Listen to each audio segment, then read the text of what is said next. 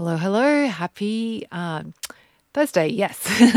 so our thought for today is actually comes from Marissa posted in the group. It's better if I don't. Dot dot dot.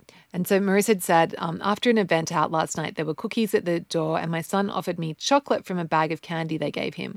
I'd already had my treat earlier in the day, um, and I was like, "Yes, please." My idea was like, "Yes, please," but I coached myself that um, it would be better if I didn't. I didn't did not really want it.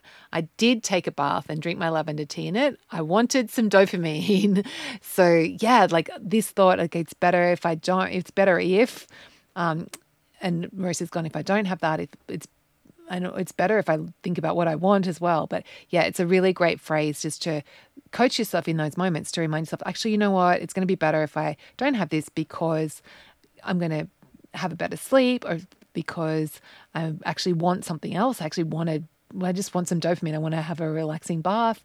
It's better if I don't because I'll have these amazing leftovers for later, whatever it is. But it's a really great, great gateway phrase. So have a beautiful day. Just reminding yourself it's better if or it's better when. And I will catch you tomorrow.